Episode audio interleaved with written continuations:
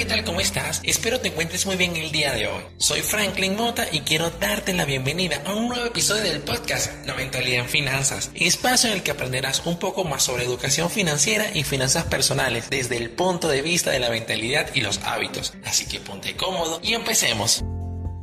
El día de hoy quiero hablarte acerca de la frase me lo debo y me lo merezco. Me atrevo a decir que esta frase junto a para eso trabajo son las que más dicen las personas que se encuentran activas laboralmente. Objetivamente hablando, esta frase encierra un poco de egoísmo al pronunciarla, a pesar que la utilizamos para hacer referencia a una inversión que haremos en nosotros mismos. Cuando me refiero a egoísmo, hablo solo de la acción, en pensar en el corto plazo y se nos olvida por un momento la situación general por la que atravesamos en ese preciso momento y también lo que va a ocurrir el día de mañana. Que te merezcas o te debas algo en este momento no necesariamente quiere decir que lo debas adquirir para satisfacer ese deseo del momento. Porque como te digo, debes analizar de manera consciente si tus condiciones están dadas hoy para darte ese gusto.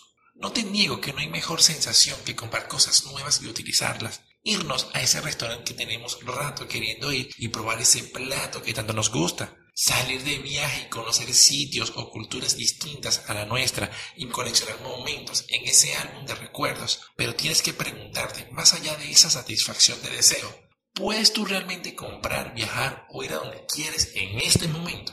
Una regla que yo considero fundamental y que he aprendido de los muchos mentores que escucho es aprender a posponer las satisfacciones inmediatas y sustituirlas por la gratificación a largo plazo.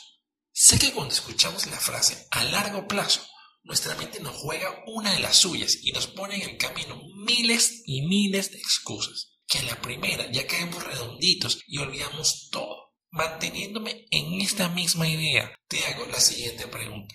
Si pudieras elegir entre un viaje y una cena, ¿qué eliges?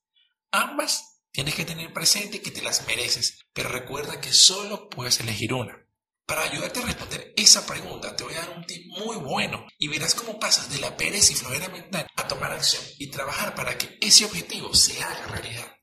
Ya sabemos que en tu mente está alojada la idea de que te lo mereces. En base a eso, supongamos que estamos hablando de un viaje en un crucero por varias islas y que este viaje tiene un costo total de 2.400 dólares. Lo primero que vas a hacer es dividir el costo total entre tu partida de diversión, Recuerda que esta partida está después de tus gastos fijos, ahorros e inversión.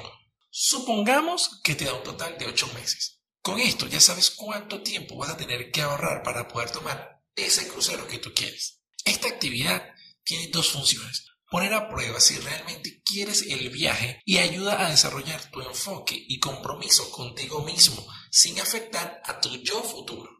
Como reflexión final, te puedo decir que el mayor obstáculo para nuestros sueños y nuestros objetivos somos nosotros mismos. Cuando nuestro cerebro entra en ese estado mental egoísta y quiere satisfacer cuanto deseo se le ocurre, lo justifica con frases como me lo merezco. Recuerda que nadie más que tú sabe o te puede decir qué te mereces y qué no. Pero antes de hacer algo, pon todas las cartas sobre la mesa, sincérate contigo mismo y ve si realmente te lo puedes permitir en caso de que no, no pasa nada. Toma todas las medidas necesarias para tomar acción y hacer que eso suceda. Me despido, pero no sin antes dejarte esta frase que creo es perfecta para la ocasión.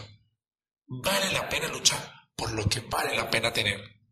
Te invito a que compartas este episodio con algún familiar y tus conocidos y me sigas en mi cuenta de Instagram como arroba temática financiera y en mi página de Facebook como temática financiera oficial, donde subo material exclusivo a diario. Nos escuchamos en el próximo episodio de La Mentalidad Finanzas. Soy Franklin Mota, que tengas excelente resto del día. Hasta luego.